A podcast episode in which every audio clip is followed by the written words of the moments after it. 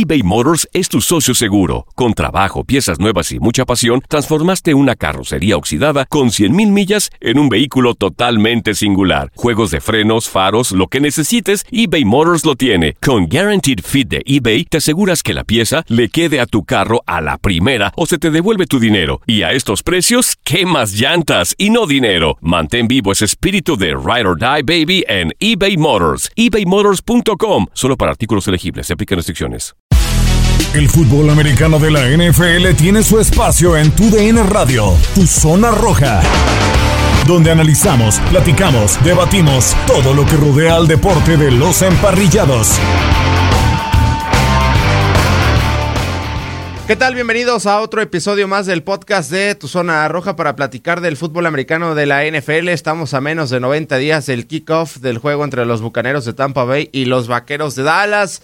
Ya están los entrenamientos primaverales y hay mucho de qué platicar. Vamos a enfocarnos en una división importante dentro de la conferencia americana, ahí donde se encuentran los Delfines de Miami, los Pats, los poderosos Bills de Buffalo y eh, unos Jets que están en una reconstrucción el este de la conferencia americana. Eh, platicaremos de los Pats y de los Delfines de Miami porque Tua parece que arrancó como terminó la temporada anterior y se ve una situación complicada con el conjunto de los Delfines de Miami. De este lado, los saluda Gustavo Rivadeneira y me acompañan tanto Alfredo Tame como Alex Centeno. ¿Cómo estás, Alfredo?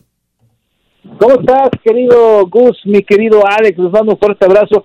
¿Por qué tenemos que hablar de algo que duele? ¿Por qué insistir en lo que hace daño? O sea, ¿por qué me recibes de esa manera? Yo ya sé que tú va a ser el fracaso más grande, el segundo fracaso más grande que tengan los delfines en los últimos 20 años. Ya basta.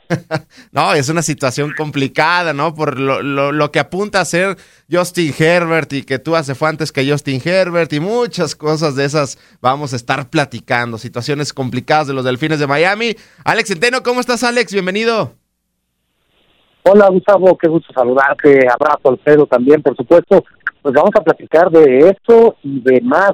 Ahora me quedé con la incógnita. Dice Alfredo, va a ser la segun, el segundo fracaso en los últimos 20 años. ¿Quién fue el primero, Alfredo? ¿Quién, de veras? Para, para mí, para mí, para mí, para Alfredito, Culpepper. Culpepper. Ah, bueno, sí, sí, sí. Uf. O sea, creo que por cómo se dio, por cómo llegó y por lo que pasó, ¿no? Vaya, han habido 150 fracasos desde Dan Marino, pero si lo pudiera poner en una escala, para mí sería él, Grease, y ahora... Eh, ¿Pero Brice en el qué sentido? ¿En el que no lo cuidaron? No, bueno, es que te lo vendieron como si hubiera sido el futuro Dan Marino, ¿no? Esa es la realidad. La, la expectativa que existía con Grease era extrema. Y la verdad es que el cuate pues no era un coreback de más allá de tercer pelo. Hoy mi molestia con, con Miami es que ha tenido la oportunidad en los últimos tres drafts de hacer grandes equipos y han tomado la decisión de tomar a siete jugadores con altísima probabilidad de lesión, de perder carreras, o sea, no lesionarse y de estar fuera de unos partidos, no, de quedar fuera de sus carreras. Y cuando volteas a ver lo que hizo Herbert el año pasado y lo que está haciendo Tua, pues no te queda de otra cosa más que darte golpes en la cabeza. Cuando en esta ocasión estabas en el tercer por la posición para, perdón, en la quinta posición para poder tener un, un mejor coreback, agarras a un receptor que está lesionado también. O sea, todas estas cosas sigue siendo para mí un fracaso enorme lo que está haciendo Bayern. Alex, ¿y no crees que, eh, digo, por lo que han acumulado en los futuros drafts, los Delfines de Miami de primeras elecciones eh, y que le han sacado mucho jugo a Larry Tonsil y etcétera, etcétera.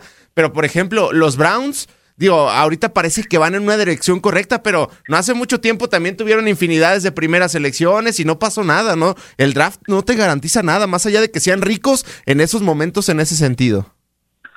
No te garantiza una primera selección que vaya a ser estrella en la NFL, como no te garantiza el que un jugador sexta o séptima ronda, pues lo vayan a cortar, ¿no? Puede resultar pues una superestrella y, y bueno, el de Tom Brady. Pero pues coincido un poco con Alfredo, o sea, creo que Miami no ha hecho las cosas de manera lógica, ha hecho eh, lo ha hecho de manera provisceral, ¿no? Porque el tomar a Tua era un capricho, me parece, más que nada, lo estamos criticando ahorita cuando todavía no se ha podido mostrar plenamente en la NFL. El año pasado, obviamente, le quedó quedó muy corto de las expectativas de acuerdo a lo que mostró Justin Herbert y el propio Joe Burrow, ¿no? Cuando estuvo en el campo con los bengalíes de Cincinnati. Lo que mostró Tua fue pues un quarterback normalito tirándole a mediano, ¿no? La verdad es que no fue nada sobresaliente.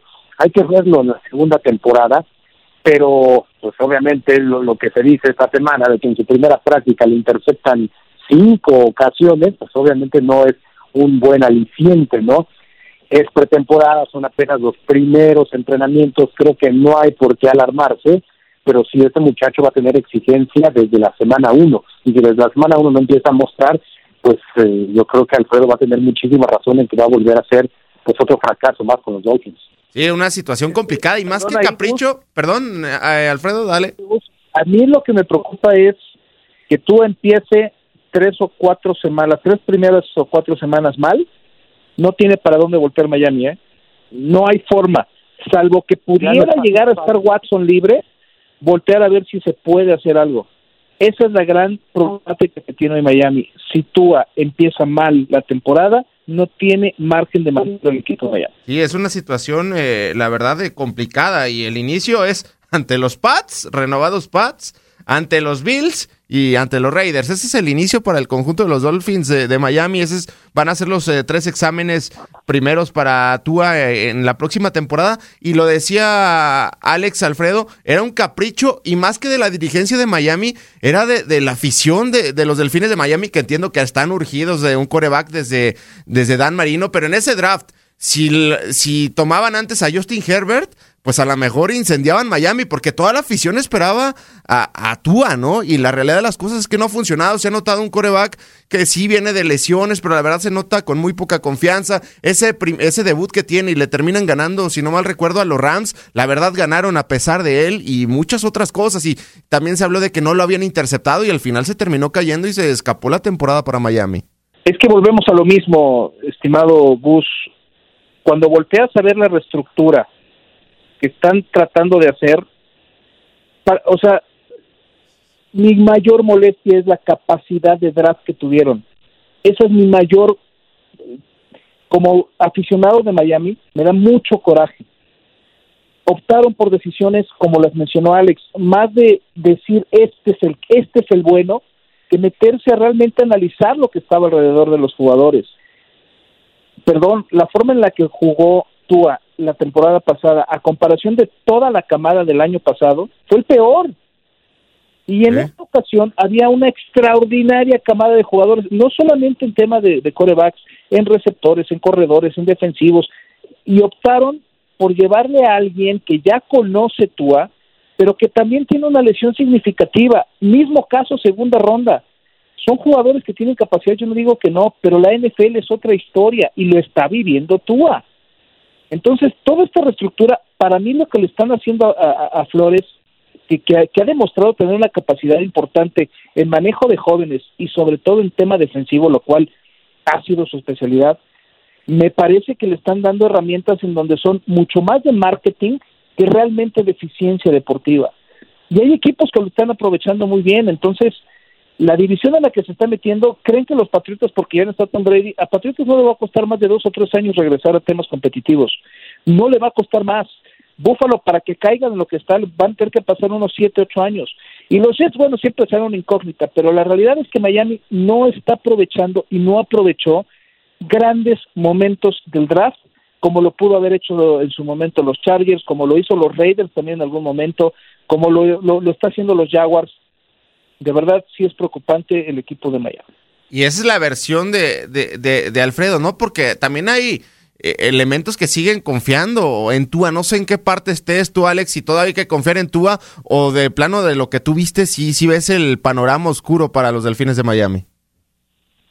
Yo creo que van a tener una regresión los Delfines. El año pasado estuvieron muy cerca de meterse a los playoffs, pero este año lo veo más complicado porque, una, ya no tienen a a Ryan Fitzpatrick, que como sea le sacaba las papas del horno cuando tú fallaba. Ahora tienen a Jacoby Brissett, que no dudaría que en algún momento de la temporada pudiera también asumir el rol titular. Pero más allá de lo que pueda hacer Miami, yo veo que los equipos de la división pues lo están haciendo muy bien. O sea, va a seguir siendo, creo que el favorito en esa división, pero los Patriotas van a estar de regreso.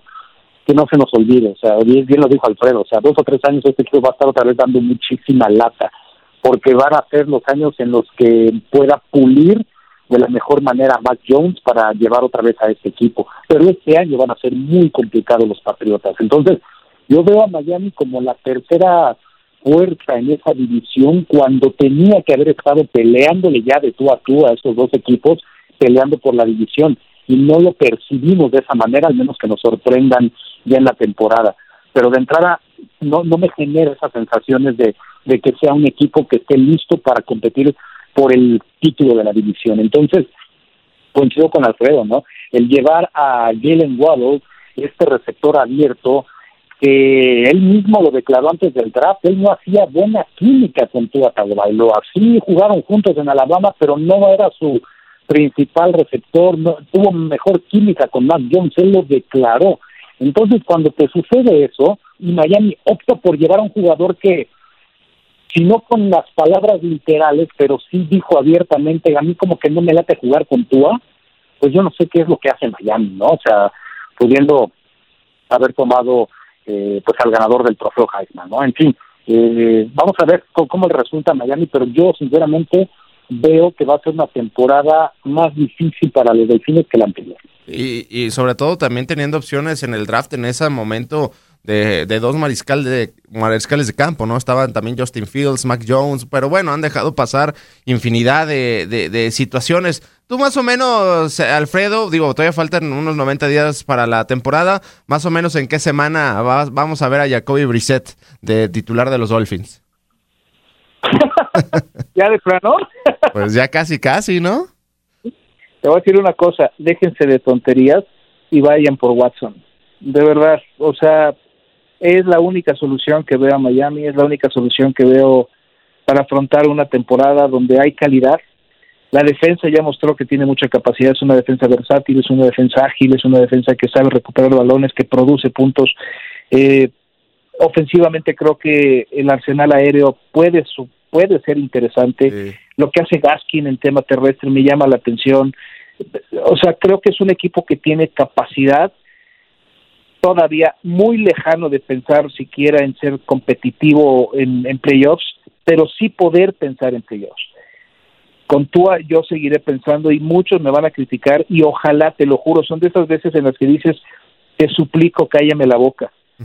Tua no es un jugador de NFL y en el primer golpe que tenga, en la primera circunstancia difícil que tenga, el muchacho va a caer y, y no tiene margen de maniobra Miami. Jacoby Brissett, bueno, si me lo pones a él y teníamos en su momento a Fitzpatrick, es un grave error, ¿no? Pues sabemos perfectamente que en el momento que, como sacaron a Fitzpatrick, en ese momento Fitzpatrick firmó la, la renuncia con Miami, pero no, no, no es necesariamente algo así, o sea, de verdad lo que tendría que pensar Miami es vamos a darle un año más a Tua, vamos a cobijarlo un poquito más y traigan a Watson, o sea, Sí. no veo otra opción para los Delfines. No, y para no desperdiciar el talento que tiene este roster de, de los Delfines de Miami, porque Alex, obviamente no sabemos qué vaya a pasar con Deshaun Watson y el tema en el que está metido de una situación complicada, pero si la libra eh, y, y no pasa nada con Tua, creo que los Delfines tienen pues eh, armas, ¿no? En cuanto a selecciones de draft para ofrecerle pues bastantes cosas a los Tejanos de Houston. Obviamente, Deshaun Watson es un jugador que le puede cambiar el rostro a cualquier franquicia. El problema es justamente, ¿no? El lío legal en el que está metido, que no sé si muchos equipos vayan a querer, pues, asumirlo. El querer llevar a un jugador que, que, bueno, pues pudiera quedar fuera de la NFL por una situación extra cancha, ¿no? Entonces, es, es complicado, ¿no? Hay que quedar también claro que Houston creo que lo mejor que podría hacer también sería cambiar a Sean Watson porque una no puedes tener un jugador a fuerza cuando ya manifestó abiertamente que no quiere permanecer en el equipo. Y al estar tan eh, pues deshecho el equipo de Houston la única manera de reconstruirlo de alguna forma rápida sería negociando a John Watson y que te den selecciones colegiales a cambio. Entonces eh, pues creo que sería un ganar-ganar para el equipo que así lo decidiera, ¿no? Ir por Deshaun Watson esperando, repito, la situación legal. Y Miami, pues es un candidato, sin duda. Eh, creo que va a ser el jugador con mayor presión en la próxima temporada en la NFL. Es el que no tiene a nadie atrás que lo pueda respaldar en esta ocasión. Eh, me refiero a que lo pueda sustituir de buena manera. Creo que es un jugador que eh, al, ser Miami un equipo también de, mucho interés mediático y todo eso, pues los reflectores van a estar ahí y si no responde, pues la presión se le va a venir a él, a Brian Flores, por supuesto, a la gerencia general y tendrán las críticas. Entonces, creo que, pues vaya, apostaron todos los delfines por Tua. Habrá que esperar, repito, yo quiero verlo ya en la temporada, sobre todo con un año más de conocimiento del sistema que lo pueda desarrollar. Él lo dijo, ¿no? Cuando lo interceptaron ahora cinco veces en esta semana. Son los momentos para cometer los errores. Ok, ya los hiciste. Ahora hay que corregir y hay que tratar de, pues, de enderezar el barco, porque si no, creo que va a ser una temporada larga para los Delfines. Y el primer partido del conjunto de los Delfines de Miami va a ser en contra de los Patriotas de Nueva Inglaterra, duelo divisional. Y es el tema al que vamos, porque también hay una reconstrucción que parece va en buen camino, se han armado muy bien en el tema de la agencia libre, tenían de dónde eh, para comprar o adquirir jugadores, ¿no? El conjunto de los Patriotas de Nueva Inglaterra eligen en la selección número 15 a Mac Jones. Se hablaba de que Bill Belichick iba a ofrecer no sé cuántas selecciones y no sé qué, y le terminó cayendo Mac Jones ahí sin ningún problema. Y también en conferencia de prensa, Cam Newton mencionaba que fue la decisión correcta y que no está enojado ni nada, que el equipo apunta a ser Mac Jones. No sé cómo es esta situación, Alfredo. Mira, el, los que hemos menospreciado a los Patriotas con la salida de Brady, nos podemos jactar un poco de que hubo apoyo gracias a a los resultados de la temporada pasada.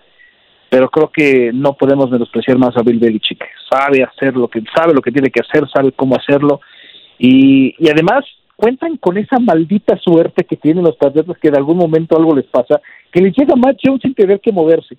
O sea, yo, yo juré que en el draft tenían, se iban a mover, que iban a tener que hacer algo para poder llegar a Matt Jones. Pero sin hacer nada les llegó solito como puesto en charola de plata, ¿no? Y, creo que es un muchacho que tiene la capacidad suficiente para un esquema que está diseñado muy al estilo de él. Se sufrió, siempre dijimos que nos, nos encantaría ver la coordinación ofensiva de los Patriotas con un sistema diferente a lo que era Tom Brady. Y ese sistema diferente tiene nombre y apellido, y era Cam Newton. Ya vimos que no, este equipo no funciona con un sistema diferente, funciona a través de un sistema que los ha traído en los últimos 20 años como el mejor equipo de la NFL. Entonces, me parece que van a regresar a ese esquema, van a regresar a tener la capacidad de un coreback que si bien tiene elusividad, su principal fortaleza es mantenerse en la, en, en la bolsa de protección. Creo que donde sí me preocupa el tema de Patriotas es que llevan muchos años en donde no encuentran un tándem de corredores que pueda ser realmente eficiente y es demasiado, demasiadas veces la que cambian de tándem de corredores. Creo que esto la NFL también les ha demostrado que necesitas tener un tándem de corredores que te dé el soporte necesario y más cuando vas a tener un novato lanzando el balón, necesitas forzosamente establecer un ataque terrestre. Y creo que por ahí es donde puede sufrir Patriotas. La defensa creo que se recupera, hacen buenas cosas, como bien lo dijiste en la agencia libre, se mueven como se tienen que mover. Y, y vaya, yo insisto, yo no creo a Patriotas que pasen de dos o tres temporadas en donde vuelvan a ser competitivos. Van a tener con qué, saben con qué hacerlo. Y la verdad es que creo que lo que puede ofrecer eh, el quarterback novato es, importante. O sea, es un chavo que trae de, ADN patriota sin serlo, no sé si me estoy explicando, pero tiene la capacidad de embonar perfecto en un sistema de Bill. Sí, fíjate que eh, ese ADN eh, lo vi en el draft de la NFL porque se le criticó, ¿no? Porque pues se ah, jugaba con los mejores receptores, jugaba en Alabama, en un sistema exitoso, pero también tienes que ser talentoso para jugar en la Universidad de Alabama. Entiendo también que en, en no ha habido buenos corebacks, ¿no? De Alabama dentro de, de, la NFL y ahí está el caso de Tua y de, de, muchos, ¿no? Dentro del fútbol americano de la National Football League. Pero me gustó la actitud de, de Mac Jones, no confían en mí, agarró la o tomó la gorra de una manera prepotente y llegó al equipo más ganador, fueron sus primeras palabras y como que cambió el semblante, ¿no? De los aficionados a los Patriotas de Nueva Inglaterra, pero creo que trae este ADN Belichick, ¿no, Alex?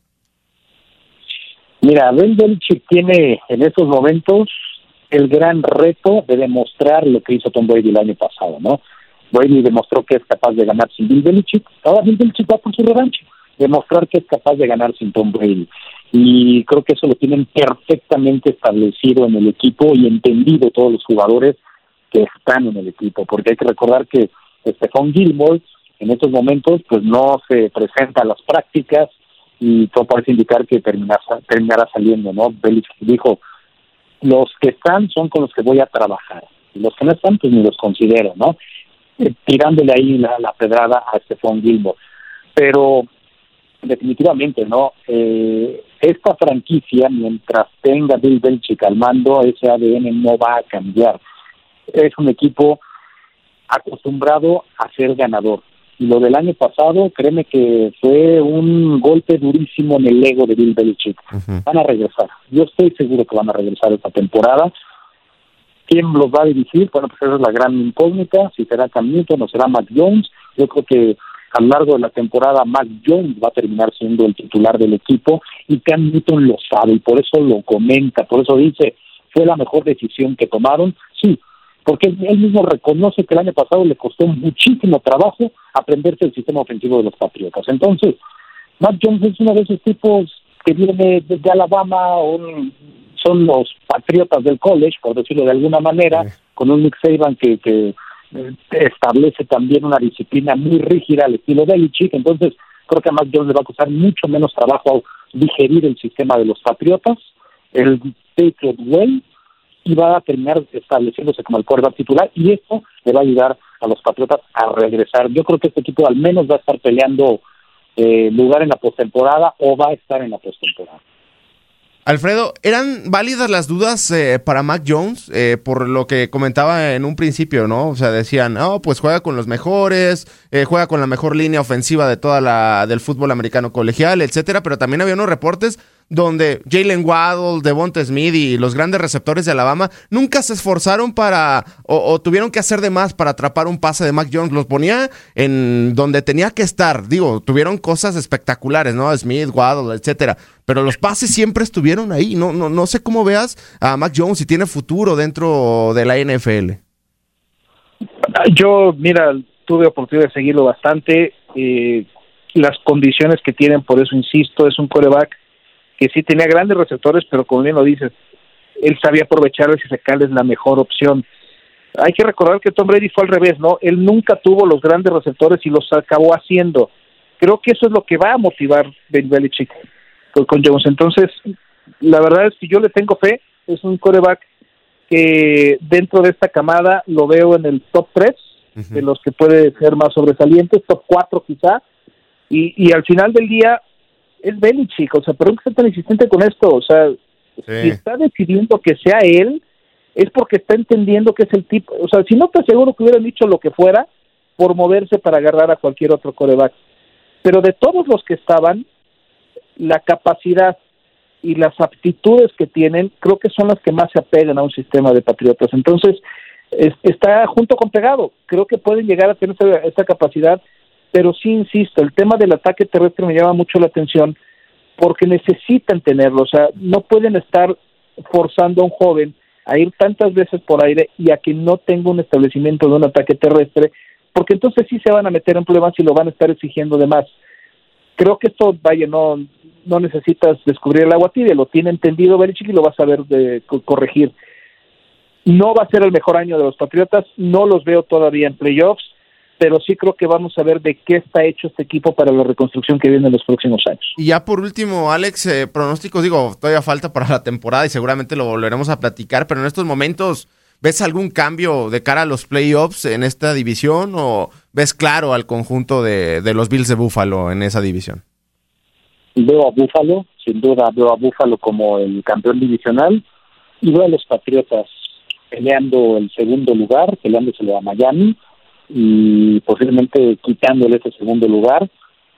No sé si les alcance para playoffs a los Pats, pero van a tener una temporada de por lo menos nueve triunfos, diez triunfos, y con eso pueden estar peleando un lugar en la postemporada. Digo, hay equipos muy, muy fuertes en la conferencia. Hay que ver los equipos que están en el norte, ¿no? Con Baltimore, con Cleveland, con los mismos Steelers. En el oeste Creo que obviamente Kansas City, los Raiders podrían estar peleando un lugar. Creo que los Chargers van a tener un progreso para esta temporada.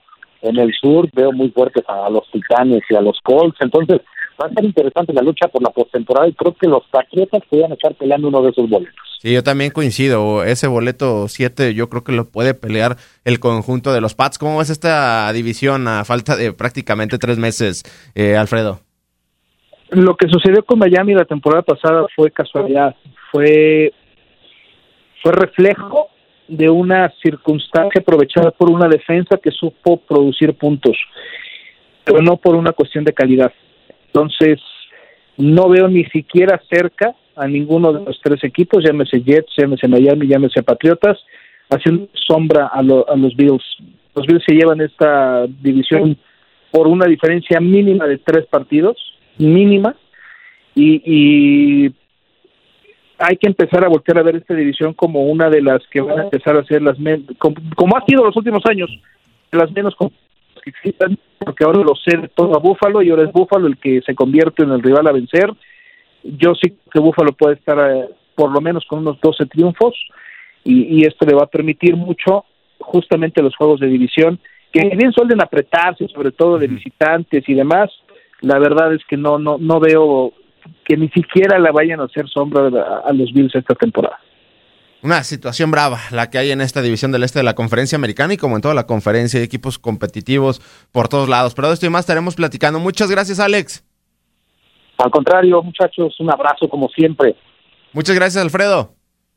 Gracias a ti, querido Gus. Alex, un abrazo, te quiero, los quiero. Buenas tardes. Igualmente, ahí estuvo Alfredo Tame, Alex Centeno y un servidor, Gustavo Rivadeneira. Llegamos a su fin.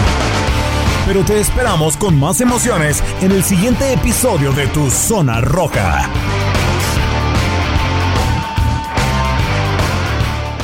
Boost Mobile tiene una gran oferta para que aproveches tu reembolso de impuestos al máximo y te mantengas conectado. Al cambiarte a Boost, recibe un 50% de descuento en tu primer mes de datos ilimitados. O, con un plan ilimitado de 40 dólares, llévate un Samsung Galaxy A15 5G por $39.99. Obtén los mejores teléfonos en las redes 5G más grandes del país. Con Boost Mobile, cambiarse es fácil. Solo visita boostmobile.com. Boost Mobile, sin miedo al éxito. Para clientes nuevos y solamente en línea, requiere AroPay. 50% de descuento en el primer mes requiere un plan de 25 dólares al mes. Aplican otras restricciones. Visita Boost Mobile para detalles.